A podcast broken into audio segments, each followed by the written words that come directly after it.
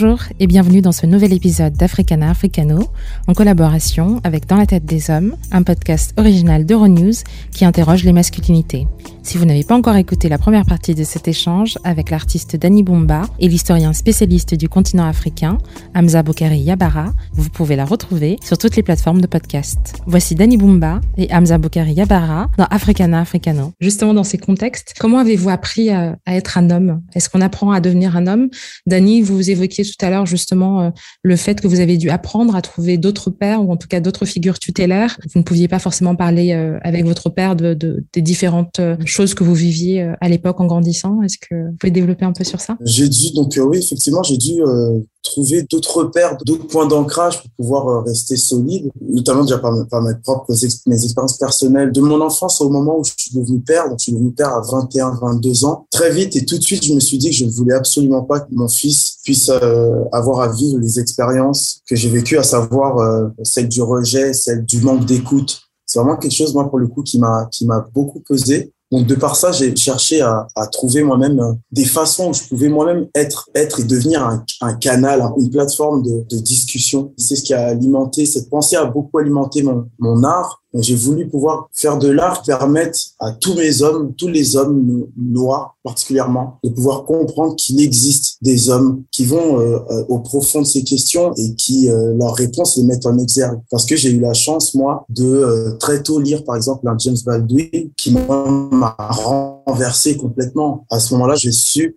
que euh, existait des hommes qui prenaient leur courage à deux mains pour exprimer profondément ce qui est ressenti au fond d'eux. Et j'ai voulu être moi de cet acabit aussi, pouvoir dire, au moins pour mon fils, parce qu'au départ je le faisais sans que ça soit forcément conscient. C'est pas moi que j'ai un enfant, c'était vraiment plus pour euh, j'avais besoin d'exprimer ce que je ressentais. Je me, même si on, même si on rejetait ce que je, ce que j'exprimais, j'ai eu la chance d'avoir toujours l'audace et le courage de le faire malgré tout. Et puis quand j'ai eu mon fils, ça a été clair et évident qu'il fallait que je continue pour mon fils au moins et puis pour euh, les autres autour. Mais justement, en grandissant, comment est-ce que vous avez appris à être un homme? Est-ce que c'est des choses que vous avez appris peut-être par mimétisme ou en observant d'autres personnes justement? Au départ, oui, c'était par mimétisme beaucoup. J'observais beaucoup. Comme je disais là juste avant, c'est que en fait, je, je je, suis quelqu'un qui, qui, qui baisse pas du tout les bras, ce qui fait que même quand je me suis rendu compte qu'avec mon père, je pouvais pas tellement lui exposer mes, mes, mes ressentis sans que ce soit rejeté. J'aime pas dire rejeté, c'est pas forcément rejeté parce que rejeté, il y a une forme de euh, c'est pas rejeté, c'est que je, je, je comprends qu'à un moment donné, lui-même, dans son éducation, dans son évolution, il n'a pas eu l'espace pour apprendre comment accueillir la, la vulnérabilité d'un homme. Donc moi, j'ai appris à aller la chercher. Euh, Dieu merci, j'ai aussi des sœurs qui m'ont euh, qui m'ont beaucoup soutenu, qui m'ont beaucoup aidé à, à croire en, en l'homme que j'étais. Donc du coup, comment j'ai créé mon identité masculine, c'est vraiment d'un mimétisme. J'ai beaucoup lu de biographies, notamment celle de Malcolm X. C'est un des personnages qui m'a le plus aidé avec James Baldwin. Ce sont des personnages qui m'ont vraiment beaucoup aidé dans l'acceptation de tout ce que je peux être, à savoir euh, dans le bien comme dans le mal. Et disons que grâce à ces deux personnages, entre autres, j'ai pu accepter que euh, il y a des endroits de ma personne qui, euh, dans, ma, dans, ma, dans ma culture euh, congolaise, par exemple, il y a des choses que, qu'on, m'a, qu'on m'a souvent dites comme étant des choses que seules les femmes font. Et j'ai toujours pu très tôt euh, tenir tête à ces idées-là sans y donner trop, trop d'importance et continuer à, à bah, faire grandir l'homme qui était en moi. J'ai beaucoup lu, j'ai, passé pas mal de temps à lire, je lis encore pas mal. C'est les histoires des, des, de mes aïeux me mettent beaucoup. J'essaie d'apprendre des autres comme disait euh, d'ailleurs Hamza très justement, et je suis très d'accord, c'est que euh, écouter, en fait, à un moment donné, c'est vraiment en écoutant les autres qu'on arrive à savoir même soi-même ce qu'on est, ce qu'on veut être, ce qu'on ne veut pas être finalement. Et, j'ai compris que justement, il y avait tellement d'hommes autour de moi qui disaient un tas de choses qui ne convenaient pas. Alors, les, en les écoutant tellement, tellement, j'ai su que c'était pas du tout vers là que je voulais aller. Donc, du coup, j'ai été voir dans un autre sens, du coup, et dans cet autre sens, j'ai pu trouver euh, des formes euh, de masculinité qui me convenaient un peu plus et auxquelles je me suis attaché. Quoi. Et, et vous, Hamza, justement, comment est-ce que vous êtes construit euh, en tant qu'homme en grandissant justement sur le continent très tôt? En fait, moi, j'ai fait des études littéraires. J'ai fait un bac littéraire, ce qui veut dire que dans mon adolescence, j'étais, du point de vue de ma scolarité, dans un milieu majoritairement féminin. Et donc, c'est en voyant comment des jeunes femmes construisaient leur féminité que j'ai construit ma masculinité ben forcément en opposition. Je ne suis pas, je ne suis pas une femme, je suis un homme. Et cet effet miroir, je pense, c'est très important parce qu'on se co-construit. Euh, on est souvent élevé euh, ben, par une femme, par, par notre maman en général, et avec un modèle euh, parental qui est un père ou un oncle. Et, et donc, dans nos parcours, dans nos trajectoires, on croise aussi des femmes qui se construisent, qui construisent leur féminité diverses et variées. Et donc, c'est aussi en miroir à ces féminités-là qu'on construit aussi nos masculinités.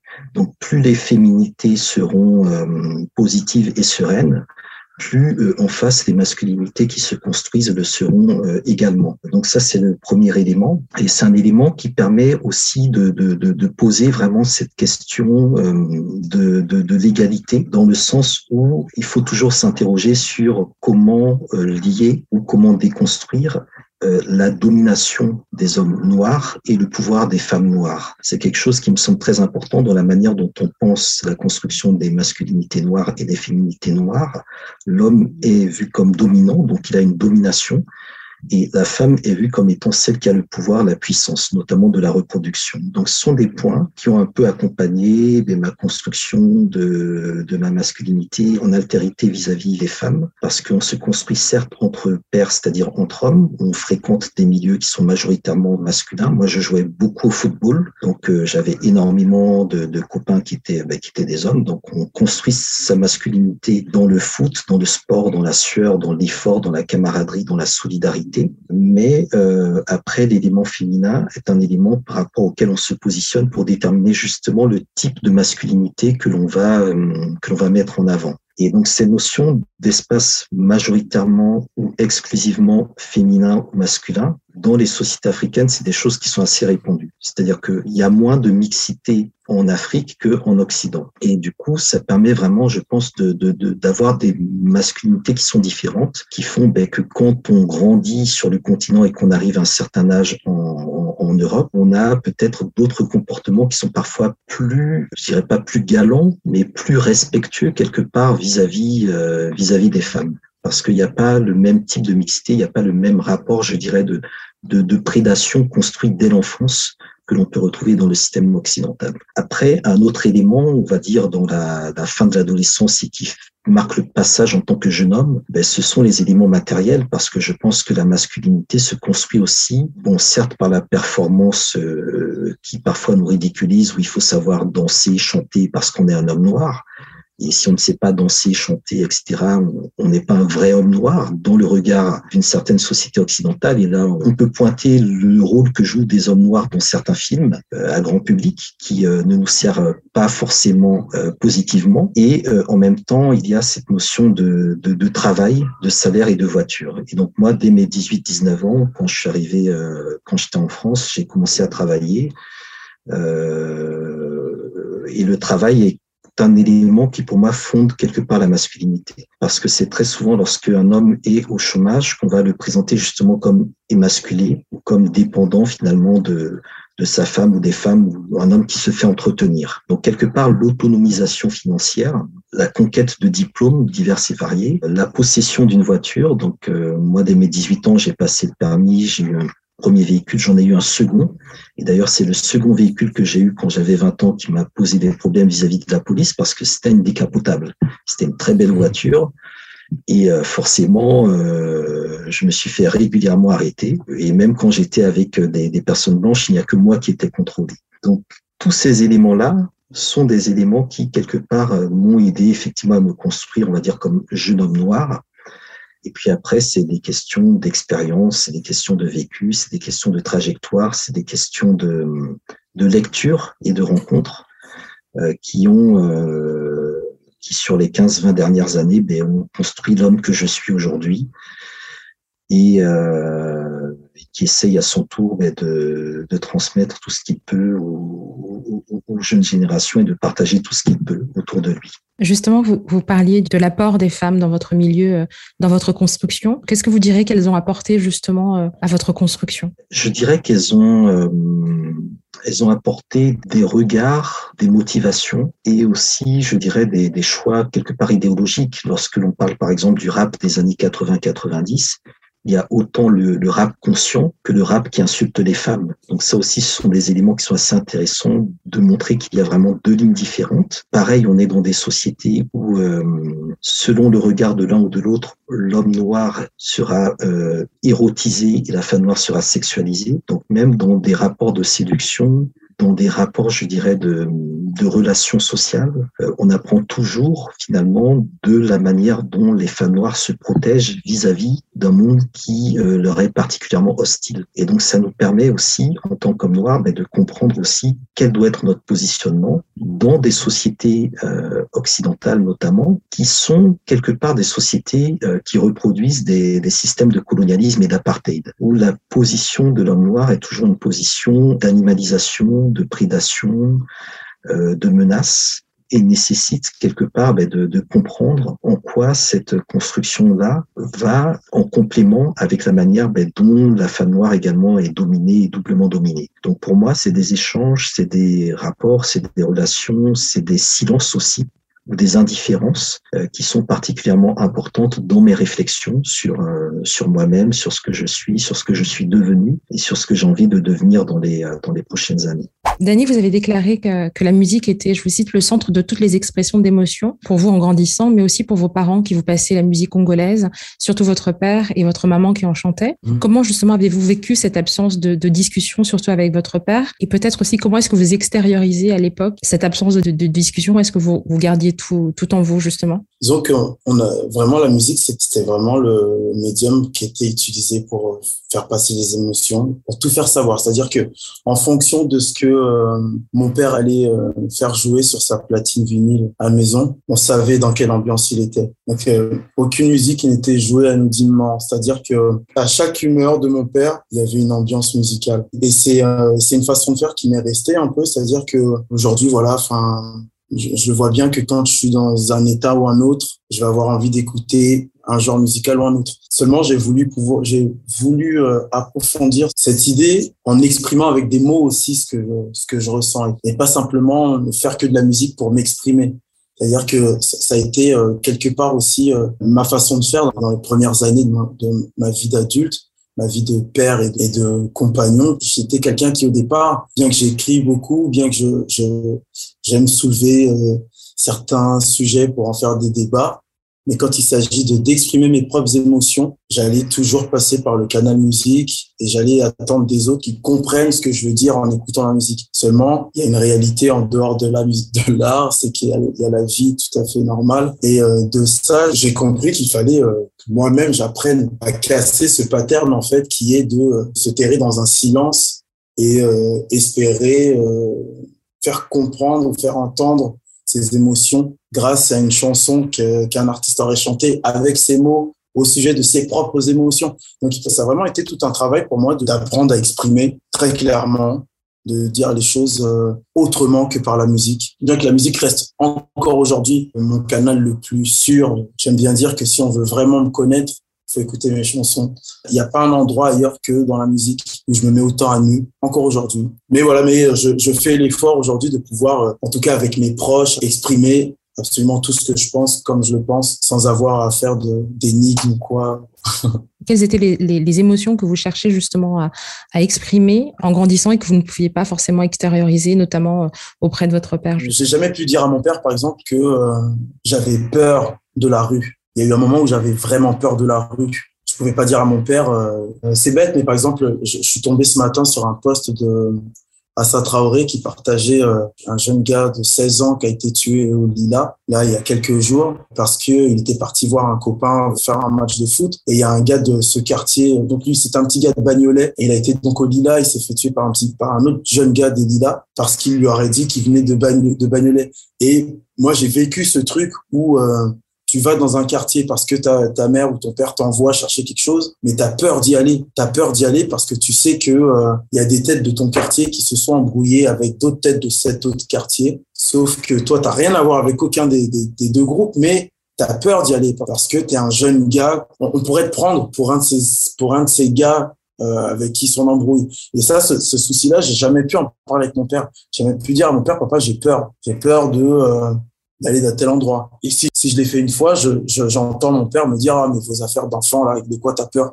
Arrête de me dire des bêtises va me chercher mon affaire et reviens vite. Sauf que toi, tu vas vraiment avec la peur au ventre. Donc du coup, ce que j'ai fait pour pouvoir exprimer euh, toute cette peur, toute cette peur qui à un moment donné se transforme en colère, j'ai commencé euh, dans la musique par le rap. Et donc euh, tous mes propos dans le rap sont ultra violents, enfin pas dans les mots, mais plutôt dans, dans les images. Les images sont violentes. Enfin c'est un petit gars qui a quand même 15 ans qui est en train de parler de d'une ambiance de guerre. On est en France, en région parisienne. Très peu de gens ont envie de croire qu'en région parisienne, il y a des jeunes gens, souvent les mêmes, qui vivent dans un climat de guerre et c'est violent. Et pour certains comme moi, j'ai eu la chance d'avoir le rap, la musique et, d'autres formes artistiques pour pouvoir exprimer toute cette violence et toutes ces peurs et toutes ces émotions. Et on a d'autres gens qui n'ont pas de canal d'autre que pouvoir exprimer avec un ami, avec un parent, pouvoir exprimer cette peur qu'ils ont au fond. Donc, de vivre avec cette peur, ça détruit un jeune, ça détruit un humain de vivre avec autant de peur si jeune, d'avoir l'impression de pas pouvoir compter sur un parent, tandis que euh, le parent est censé être le parent, est censé être le protecteur absolu. Et quand ce protecteur absolu ne veut pas entendre les endroits auxquels on a peur, ça détruit, ça biaise un peu l'évolution du, du jeune garçon ou de la jeune fille Ok. Hamza, tout à l'heure, vous parliez justement de votre amour euh, du foot euh, et, que c'était un moyen d'expression. Est-ce que vous aussi, justement, vous aviez d'autres formes d'expression? Et si c'est pas le cas, qu'est-ce que vous trouviez justement dans le foot qui vous permettait euh, de vous exprimer? Je pense que le, le foot, c'est un sport très intéressant. D'ailleurs, je pense que dans ces débats sur les masculinités, les féminités, il y a beaucoup de travaux qui s'intéressent au développement du, du, football féminin comme étant euh, ben, l'un des sports qui transforme le plus finalement les mœurs et les mentalités. Euh, on peut citer aussi tout ce qui se fait au Brésil, qui est une nation de football et de racisme très développée en la matière. Donc pour moi, il y a, y a, y a une dimension, je dirais, de parce que des fois on jouait et des fois il y avait des filles qui jouaient avec nous. Donc il y avait aussi ce côté-là qui est assez intéressant. Il y a aussi une dimension, je pense, très euh, très virile très viril. Le foot euh, avec le rugby, c'est des sports virils, c'est des sports de contact, c'est des sports de performance, c'est des sports de mise en scène. Il suffit de voir comment les footballeurs actuels, euh, notamment africains, sont, euh, comment dire, parfois vus comme des, boîtes à fantasmes sous différentes coutures. Donc il y a, y a, ce côté-là aussi d'une pratique qui valorise et en même temps qui, qui est devenue de plus en plus stigmatisante puisque entre les années 80-90 et aujourd'hui, aujourd'hui. Si on prend l'un des, euh, l'un des débats de société les plus récurrents en France, on a vu comment l'équipe de France est devenue noire. Moi, je me rappelle quand je voyais cette équipe-là jouer dans les années 80-90, il y avait peut-être un ou deux noirs dedans. Euh, aujourd'hui, 20 ans plus tard, 30 ans plus tard, c'est quasiment que des, euh, que des joueurs noirs. Et c'est bien parce qu'il y a une certaine politique qu'on ne met pas que des noirs en équipe de France. Et donc, ça montre aussi comment s'est construit ben, l'image du noir euh, en tant que tirailleur des terrains de foot, euh, dans la continuité de l'image du tirailleur sénégalais qui rapporte à la France des médailles. Et donc pour moi, il y a une continuité aussi dans la manière dont euh, ce sport-là, à la fois renvoie à des valeurs de fraternité, de sororité, à l'échelle de ce que nous sommes en tant qu'enfants lorsque nous jouons au football sans se soucier des, des couleurs ou, des, ou, des, ou du genre ou des identités et en même temps la manière dont, euh, au plus haut niveau des instances de l'État, il y a une construction de ce que doit être cette équipe qui doit représenter euh, un pays comme la France. Donc pour moi, le football, et on pourrait dire, on pourrait dire la même chose pour le Brésil, l'Allemagne, etc. Donc pour moi, le football, c'est quelque chose qui est extrêmement, euh, à travers lequel on peut, on peut lire beaucoup de choses d'une société. Et l'une de mes premières conférences, d'ailleurs, en tant qu'historien, chercheur, jeune docteur, c'était d'ailleurs sur le sur le football, qui fait partie ben, de mes comme effectivement le, le, hip-hop, comme, comme un certain nombre de, pratiques culturelles et artistiques. Et euh, en même temps, ça renvoie aussi à tout cet imaginaire de l'animalisation des Noirs, le félin, la panthère, euh, etc. Et ça renvoie aussi évidemment euh, à tout un racisme qui est fondamentalement présent dans les stades de football européens, avec les cris de singes, les bananes, etc., qui rappellent quelle est finalement la condition de, de, de l'homme noir en Europe, c'est-à-dire que c'est d'être un, un, animal, une sorte de bête curieuse qui, euh, comment dire, qui ne reçoit pas euh, finalement euh, le respect qu'on lui doit. Et en même temps, dans cette dimension de ces sports de contact, même du sport, il y a aussi, parce que je le disais tout à l'heure, moi j'ai grandi du point de vue de mes études dans un milieu majoritairement féminin parce que j'ai fait des études littéraires. Et quand je parle de la construction de ma masculinité, dans les cours de sport, par exemple, euh, dans un environnement qui est majoritairement féminin, c'est assez intéressant de voir aussi en parallèle comment il y a des masculinités féminines qui se créent en parallèle et qui font que les femmes noires sont les femmes les plus régulièrement présentées comme entre guillemets des bonhommes. C'est-à-dire qu'il y a une mm. facilité, euh, un racisme très particulier sur les femmes noires qui tend à les masculiniser et qui en même temps, en tant qu'homme noir, doit nous faire réagir c'est lié bien évidemment à des, stéréotypes et des clichés euh, racistes, et c'est aussi lié au fait que les femmes noires sont dans cette société occidentale, parmi les différentes femmes, celles qui sont souvent le plus amenées à faire des boulots qui sont vus comme des boulots masculins, euh, notamment des boulots difficiles, des boulots pénibles, etc. Et donc tout ça, c'est des éléments assez intéressants qui, qui permettent vraiment de lier à partir du sport, à partir des représentations, euh, l'analyse de ma propre masculinité noire avec on va dire, les miroirs que cela peut donner euh, vis-à-vis d'autres groupes, euh, d'autres groupes sociaux qui peuvent être amenés aussi à se définir par rapport à moi-même. Je ne sais pas si vous êtes familier euh, avec le film de Sikou Nyakate intitulé Dans le noir, les hommes pleurent. Mais dans ce film, un des témoins, qui s'appelle Ange, raconte que lors des funérailles de son père, son oncle l'a pris, l'a pris pardon, de côté et lui a dit Les hommes, ça ne pleure pas. Cet homme poursuit en disant Je ne me mets plus dans des positions où je serais susceptible de m'effondrer, de pleurer, mais je pense que ça me ferait du bien. Est-ce que vous avez été confronté à des discours similaires de la part d'autres hommes, aux figures tutélaires justement dans vos vies, et quel impact ça a eu sur vous? Pour ma part, euh, ça n'a pas forcément été dit aussi clairement et aussi frontalement que les hommes ne pleurent pas, même si c'est un truc qu'on entend euh, très souvent. Je n'ai pas été confronté à ça. On m'a pas dit les hommes ne pleurent pas à un moment où je voulais pleurer, mais seulement dans un rapport. Dans les rapports, j'ai toujours senti que euh, les moments, les rares fois où j'ai eu euh, besoin d'exprimer une émotion euh, qui demande à pleurer, elle n'était pas accueillie. Donc de, ça, j'ai moi-même appris à, contenir mes larmes et pareil d'attendre qu'il pleuve ou d'aller d'aller sous la douche pour pleurer. J'ai jamais vraiment eu l'espace. Avant quelques temps, maintenant, ça a pas mal changé. Mais avant ça, j'avais, jamais vraiment eu l'espace pour pouvoir, euh, oui, pleurer. C'était quelque chose qui, euh, qui était inenvisageable. Genre, pleurer, euh, pleurer devant, j'ai jamais vu mon père pleurer, par exemple. J'ai jamais vu mon père pleurer. Les hommes de ma famille, je crois que j'en ai jamais vu aucun pleurer. Qu'est-ce que ça vous a fait justement de n'avoir jamais vu d'hommes pleurer autour de vous? Bah, je m'en suis rendu compte après coup que ça m'avait beaucoup fait de mal, beaucoup, ça m'avait beaucoup détruit à certains endroits. Donc quand je m'en suis rendu compte, j'en ai parlé.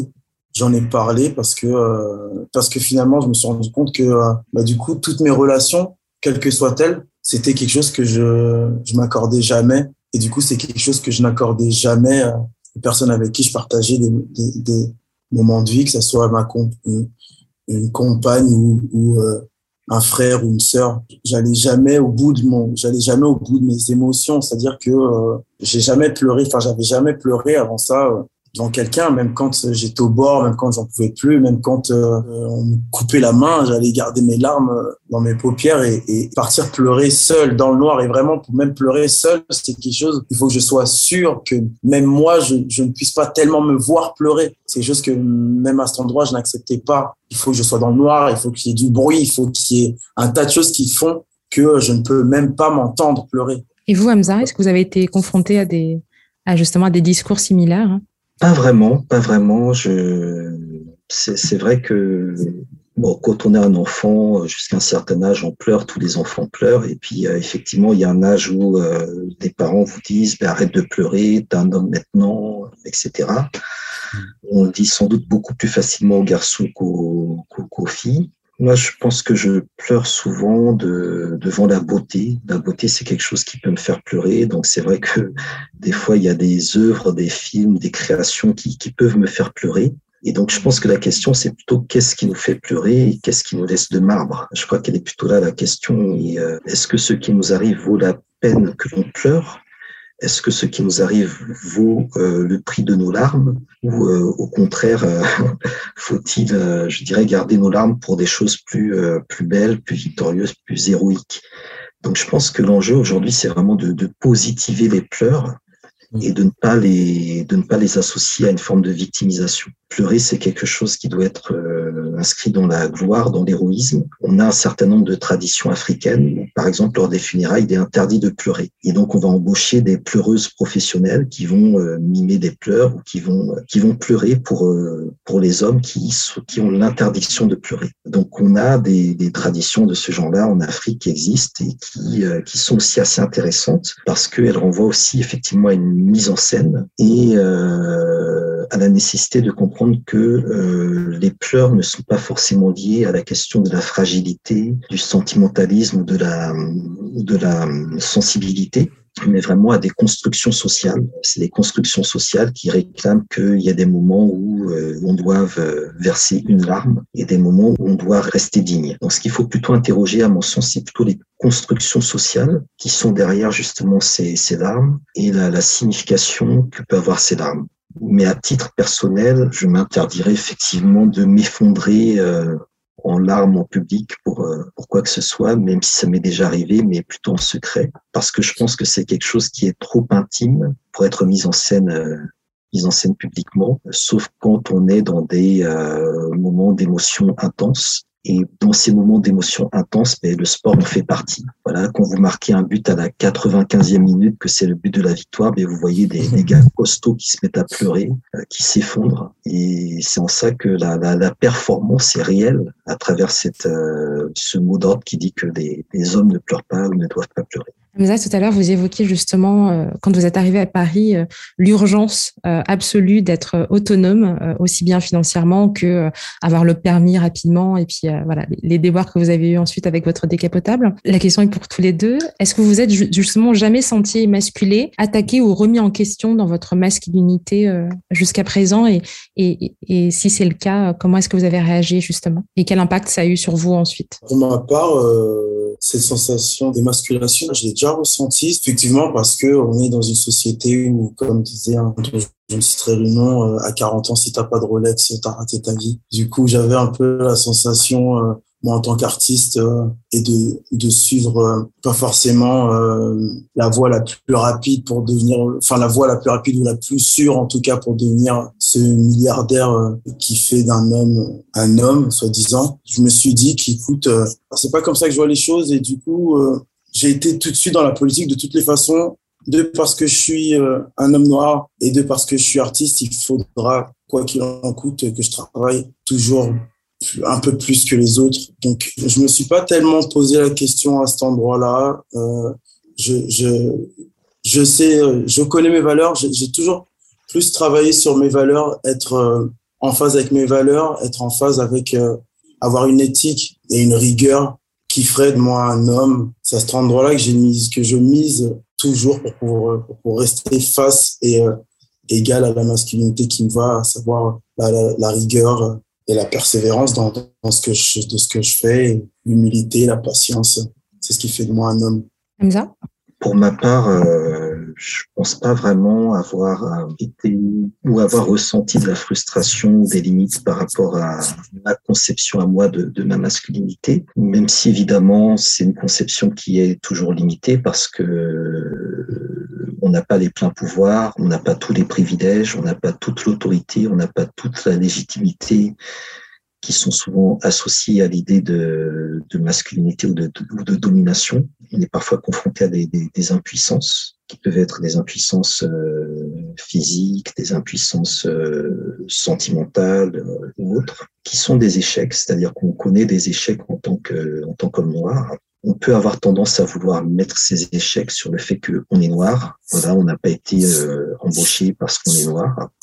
Et donc, on peut avoir effectivement des moments de faiblesse des moments d'interrogation, des moments où on se dit que si on avait été quelqu'un d'autre, on s'en serait peut-être mieux sorti. Mais immédiatement, il s'agit, vraiment de, rebondir. Donc moi, j'ai plutôt une masculinité de, on va dire, de, rebond et de, reproduction, de comment dire, oui, de prudence quelque part. Donc, euh, j'ai jamais vraiment dans une durée constante était, euh, à terre euh, par rapport à la manière dont je me perçois en tant qu'homme noir. Il y a eu des périodes difficiles, mais les périodes difficiles que j'ai que j'ai pu vivre, elles m'ont plus rapproché justement d'une masculinité noire encore plus radicale, notamment celle des, des migrants, parce que je pense que la vraie masculinité noire aujourd'hui, par exemple à Paris, c'est celle des, euh, des, migrants soudanais, etc., qui, qui sont à Porte de la Chapelle ou autres. Et donc la précarité que l'on peut vivre en tant que comme noir, euh, elle fait aussi partie quelque part de, bah, de notre conception de la masculinité. Et donc quelque part, on est plus armé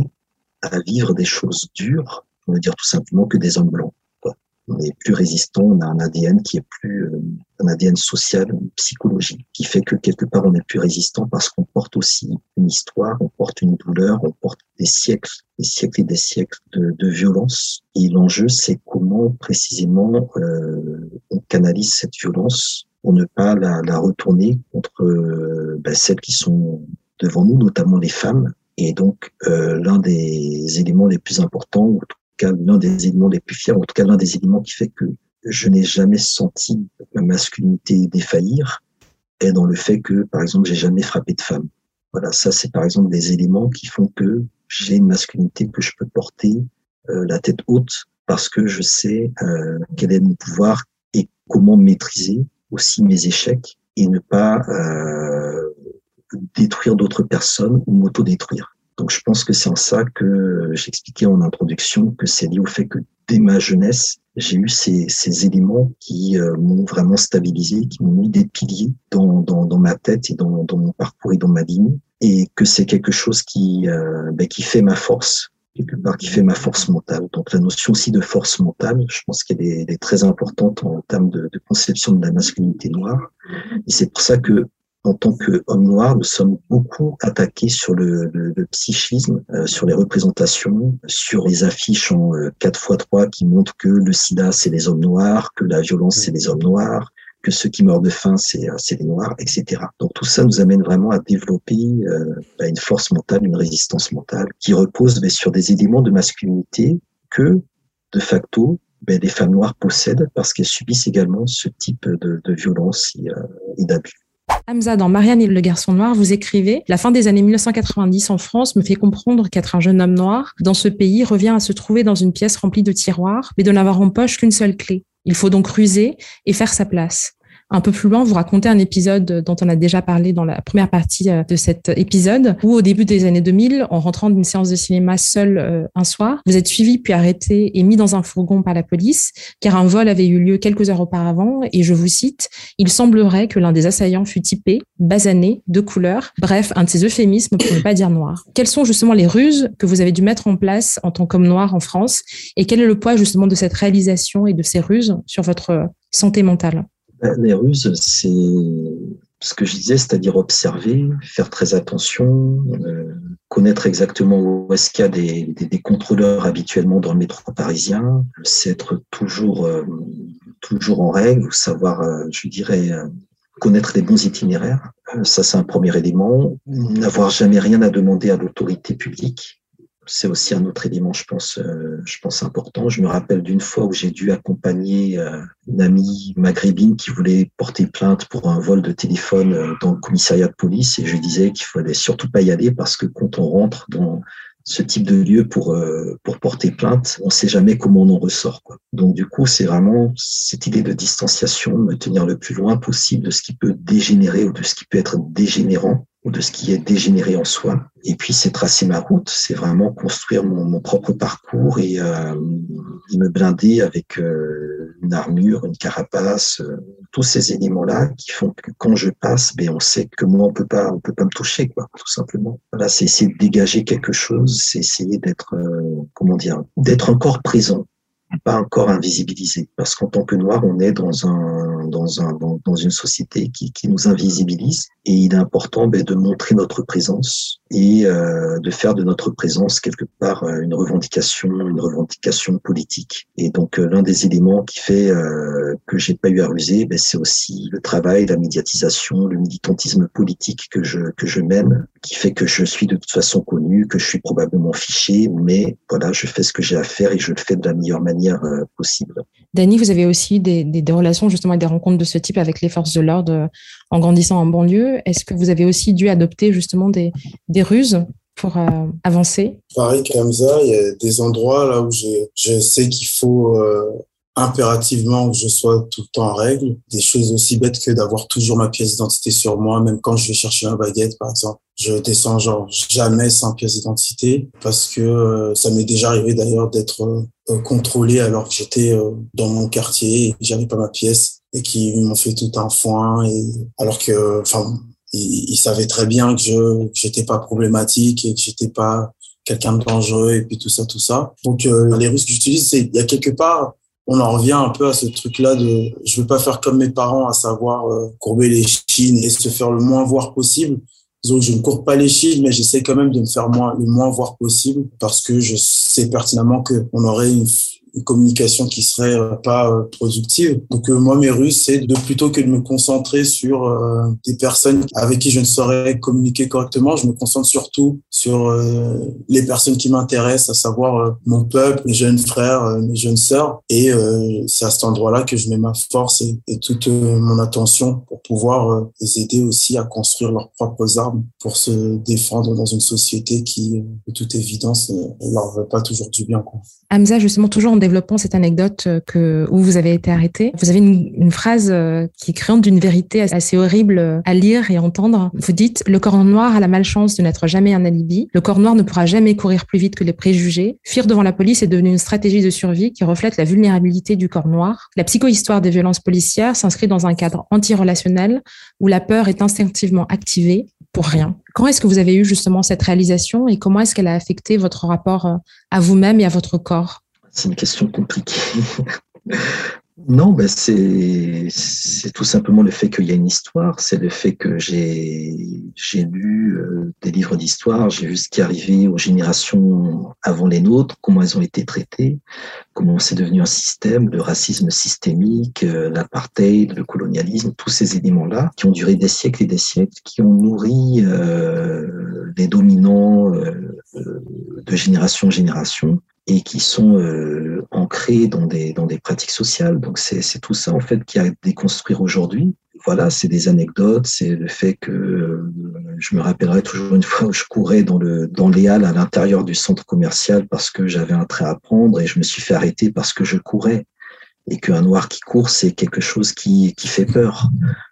Donc euh, voilà, moi je, moi je courais pour attraper mon train, mais il fallait pas que je cours parce que j'étais noir. Donc on doit arriver en retard. Donc c'est tous ces éléments-là qui font que on est euh, on est vu comme une menace euh, aussi bien individuellement une menace que dès qu'on est deux, on apparaît déjà comme une meute de gens communautaristes, etc., tout ça, qui font qu'on se demande quel est ce pouvoir dont on nous affûte, mais euh, dont en aucun cas euh, on arrive à l'exercer euh, de la manière dont on devrait l'exercer, notamment en tant qu'homme noir. Et ça rejoint un autre passage de ce texte. Je souligne le fait que on est dans des sociétés qui vont davantage montrer les femmes noires en position entre guillemets de pouvoir, mais toujours à des positions subalternes, plutôt que de mettre des hommes noirs qui seraient en position de pouvoir, notamment dans l'espace politique. Voilà, et ça aussi, ça, ça, ça montre quelque part euh, la manière dont tout ce discours-là est fondamentalement construit pour neutraliser les aspirations des uns et des autres et euh, faire en sorte qu'on se bouffe entre nous, tout simplement. Dani bah pour ma part, euh, très tôt, du coup, enfin, le rapport à mon corps, ça, ça, ça l'a affecté. Pourquoi? Parce que j'ai à un moment donné, euh, je suis aussi un, je suis aussi un, un, un grand, un gros, gros fan de Mohamed Ali, de Bruce Lee. Et à un moment donné, j'ai euh, compris que la, la, moindre chose, la moindre chose que je pouvais tenir dans ma main au mauvais endroit, à savoir rien qu'une bouteille d'eau ou euh, mon Walkman ou peu importe, pouvait être considérée comme euh, une arme pour, pour le policier qui me contrôle s'il décide que euh, j'avais un objet qui, paraissait dangereux, il pourrait dire que j'avais euh, que j'étais dangereux.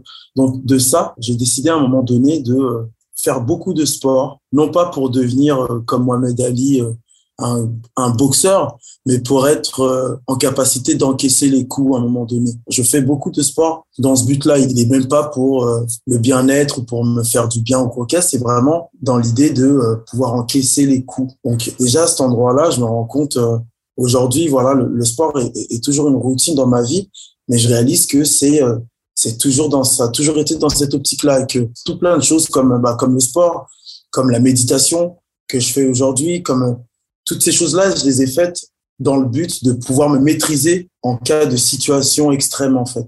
Et non pas dans un premier temps pour me faire du bien. C'est vraiment uniquement pour pouvoir parer une situation qui irait à mon encontre.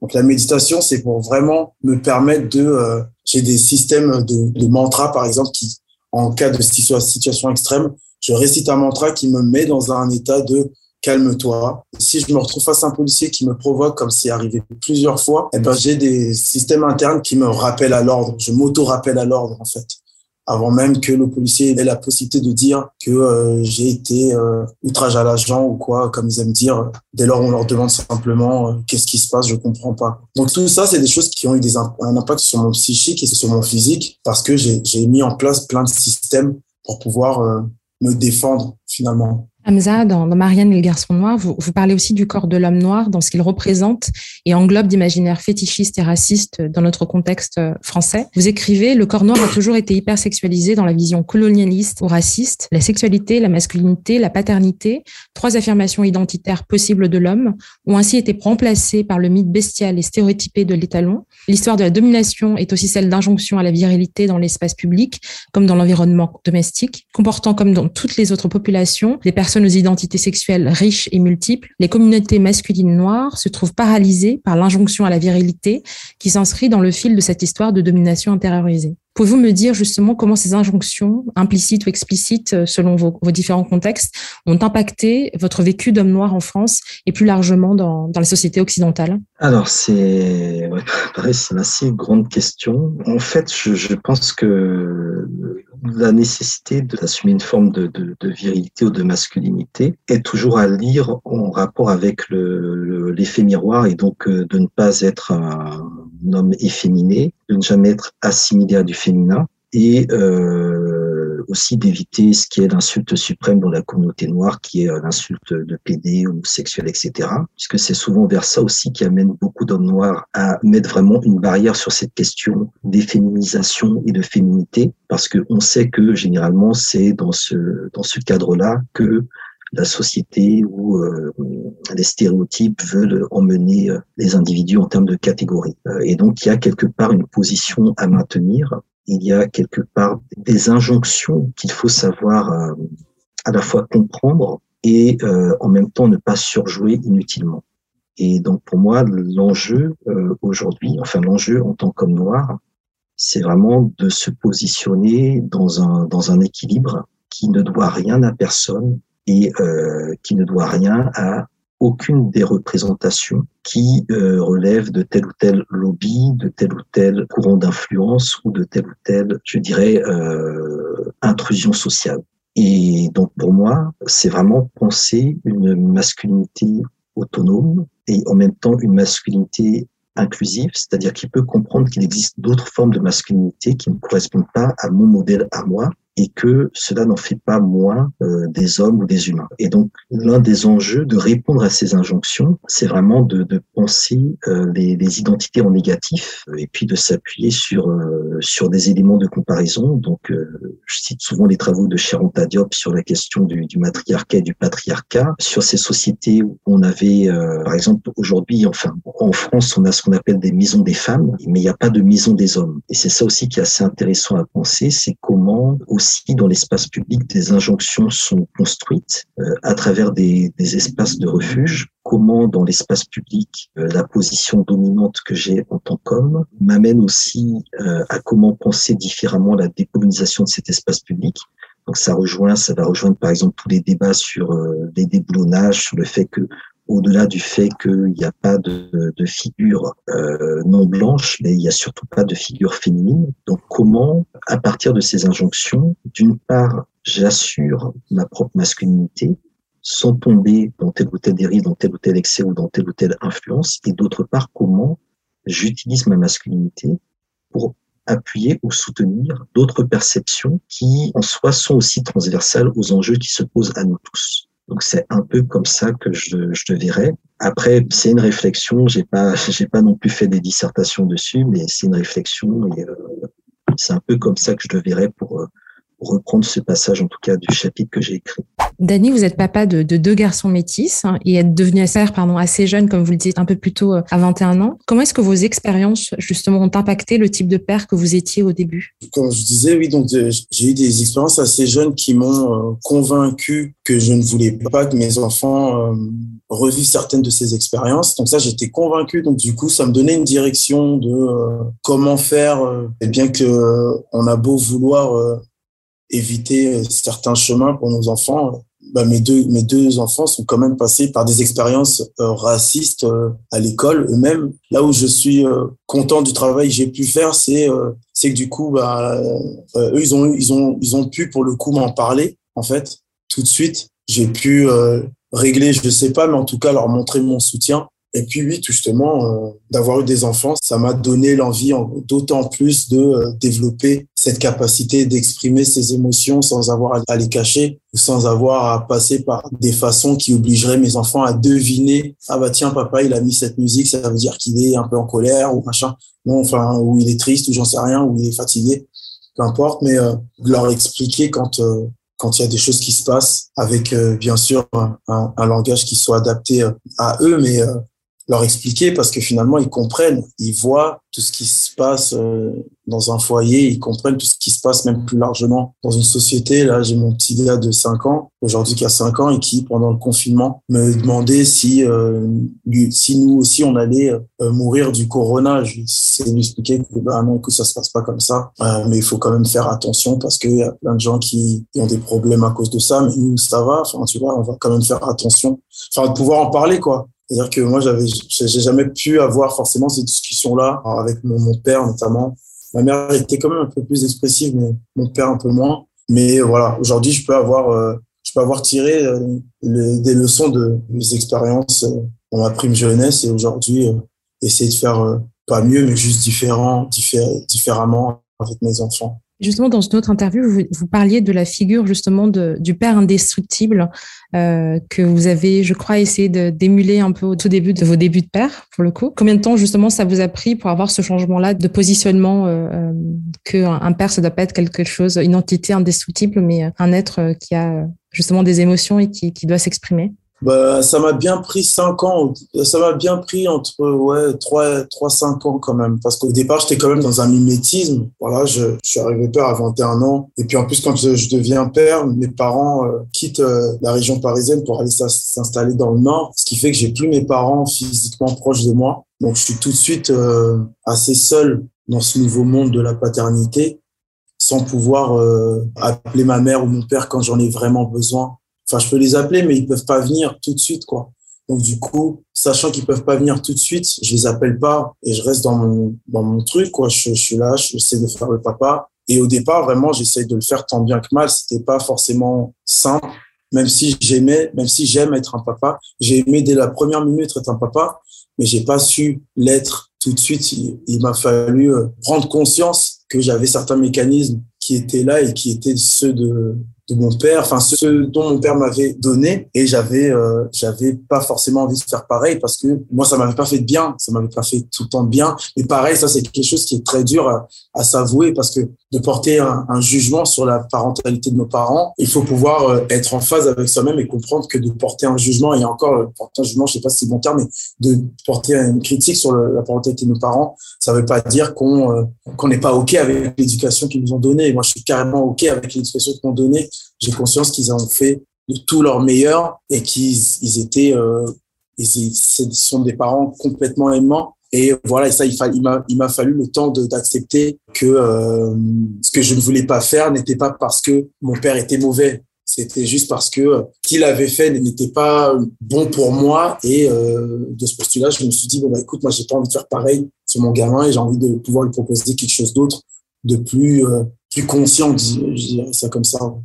Et Hamza, est-ce que vous êtes euh, vous-même père justement et est-ce que vous avez eu des, expériences euh, par rapport à, la parentalité? Bah, Pour moi, la question de la parentalité, c'est une question euh, je pense, euh, transversale, c'est-à-dire qu'il y a plusieurs manières d'être d'être parent. J'ai pas forcément une vision de, de, la parentalité qui serait la vision classique euh, père-enfant. Je trouve que les choses sont beaucoup plus transversales et beaucoup plus horizontales, euh, vu que dans les sociétés africaines, parfois le père, culturellement parlant, peut être plus jeune que l'enfant. Enfin, il y a des il y a des croisements avec les cousins etc tout ça. Donc moi j'ai pas tellement cette approche euh, très verticale très occidentale très matérialiste des, des, des, choses de la parentalité. J'ai plutôt vraiment une approche vraiment horizontale et transversale avec cette idée que c'est toute une communauté qui élève euh, mm. qui élève des enfants euh, c'est des oncles les tantes euh, les cousins les cousines etc et c'est un peu aussi dans ça que j'ai un peu grandi aussi. Et je pense que c'est des éléments qu'il faudrait qu'on arrive à travailler, notamment dans, notre communauté, en tout cas dans ce qu'on appelle notre communauté noire, vraiment créer des, des liens transversaux, horizontaux, euh, collatéraux beaucoup plus forts, parce que je pense que l'un des éléments qui détermine aussi euh, comment on assume notre notre parentalité, c'est aussi la manière dont on a grandi vis-à-vis des grands frères, petits frères, petites mm-hmm. sœurs, euh, etc. Il y a, il y a beaucoup de, de, de, jeunes femmes qui sont les aînées, mais qui sont en fait les mères des enfants euh, de, de, de leurs petits frères ou petites sœurs. Donc moi j'ai une grande sœur dont j'ai pas parlé, mais qui a été euh, pendant longtemps un peu la figure indépassable. Elle a que quatre ans de plus que moi, mais c'était déjà beaucoup. C'est une génération de plus. Et je me suis toujours dit, euh, est-ce que je la dépasse ou pas? Il y, y a, ce côté-là aussi qui est assez euh, qui est assez intéressant parce qu'au final, la question des enfants et des parents, c'est dans quelle mesure on dépasse nos parents et dépasser nos parents, c'est quelque part les, les faire mourir symboliquement. Donc euh, voilà comment on les dépasse aussi socialement. Donc cette idée de, de, de la distinction, c'est-à-dire que comment on se distingue de ses propres parents. Donc ça, c'est la question de, de tous les enfants qui vont lire pour leurs parents qui ne parlent pas français bah, des éléments euh, administratifs, etc. Et ça, il y en a un certain nombre. Comment, en tant qu'enfant noir dans ce pays, on est amené à grandir plus vite que d'autres enfants qui bénéficient de conditions matérielles via leurs parents, qui ne les amènent pas justement à assumer des charges beaucoup plus jeunes que euh, ne le font des, enfants euh, blancs pour, pour euh, comment dire essentialiser un peu les choses. Donc c'est plus ces éléments-là, des notions vraiment de distinction comment on se distingue des autres et comment surtout on réhabilite des, éléments de, paternité, de maternité, de collatéralité qui me semble intéressant en fait à, à, à creuser. Moi, j'ai vécu au Canada où il y avait euh, ce qu'on appelle des euh, je sais plus comment ça s'appelle les Black Daddy's Club, donc les, les, les clubs des, des pères noirs, des papas noirs, où c'est des jeunes papa noir qui se réunissaient euh, justement pour briser un peu ce mythe du papa noir absent et qui se donnaient entre eux des, des tuyaux, des conseils, etc. Donc c'est ce genre en fait de masculinité, de parentalité que je trouve sans doute intéressant à creuser et à,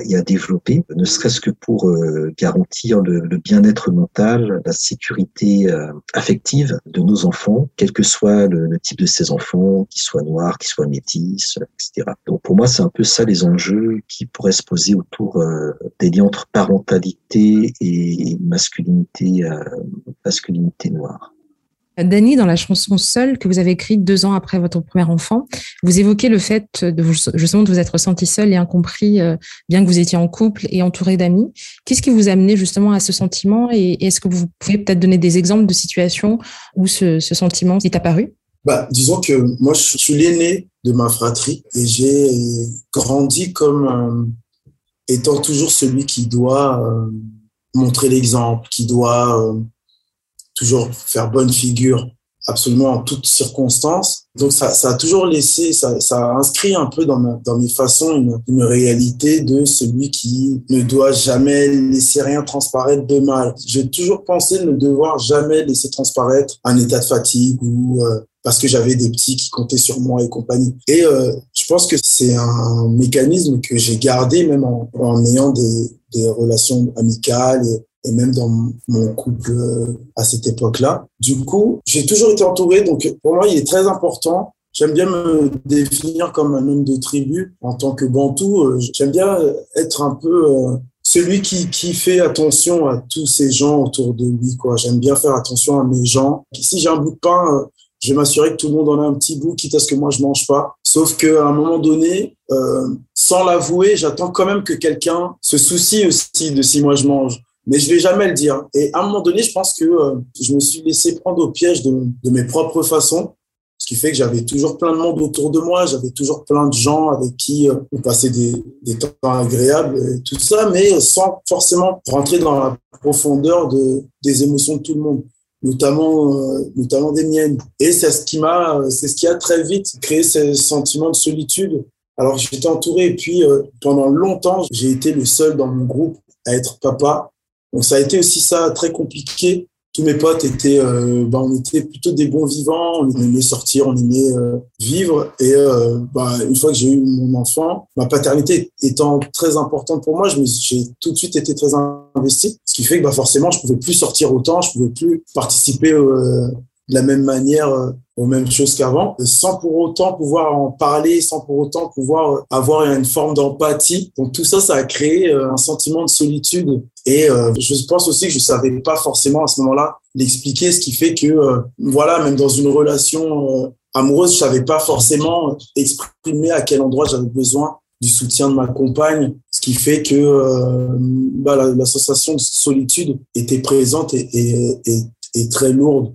C'était une sensation de solitude qui se qui était alimentée par plein de paramètres et pourtant j'étais pas seul. C'était assez contradictoire et c'était du coup très dur à expliquer de dire bah écoutez les gars, enfin je me sens super seul, mais en même temps je suis super entouré. Donc euh, c'était ça dont elle parle cette chanson et, et c'est marrant parce que au départ euh, elle n'était pas forcément comprise et puis bien plus tard euh, je me suis rendu compte qu'il y avait plein de gens à qui ça arrivait de se sentir d'avoir cette sensation d'être au milieu de plein de monde qui prétendent nous aimer et qui, je pense, nous aiment à leur façon et sincèrement, mais qui, pour autant, se sentent seuls au milieu d'eux, quoi. Aujourd'hui, notamment grâce aux réseaux sociaux, à la télévision et les médias en général, il y a énormément de représentations justement de masculinité qui sont offertes aux nouvelles générations. Pour vous deux, au-delà justement d'avoir ces discussions sur la place publique, quels sont, euh, selon vous, les, comportements et les enseignements que l'on doit privilégier et mettre en place, notamment en tant que parents, euh, pour changer les mentalités et produire des générations avec une relation plus saine à eux-mêmes et à la masculinité? En fait, il faut des, je, je, dirais pas des modèles, mais des cadres dans lesquels euh, on met l'essentiel de ce qui doit être de notre de notre masculinité.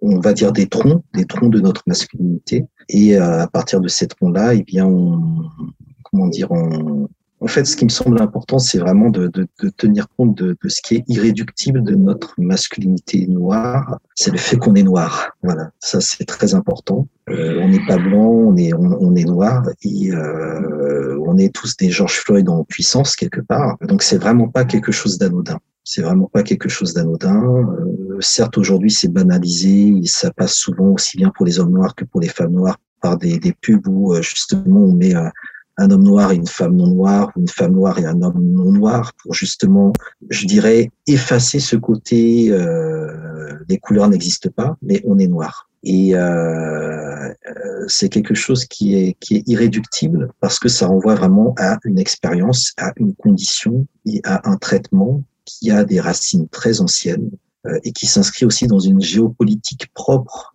à la société française, à l'État français, à l'impérialisme français, qui va utiliser des figures noires pour euh, se dédouaner de, tout racisme, de, tout problème, et aussi pour euh, renvoyer euh, au reste du monde une image qui n'est pas euh, ce qu'il est en réalité. Donc pour moi, euh, on est au-delà de la mise en avant de masculinité noire, on est aussi dans des opérations de propagande, bonnes ou mauvaises, sur lesquelles il est important de se positionner politiquement et de voir qu'est-ce qu'on a à y gagner, qu'est-ce qu'on a à y perdre et vers quoi doit-on doit-on se tourner pour pour les dépasser, les transcender.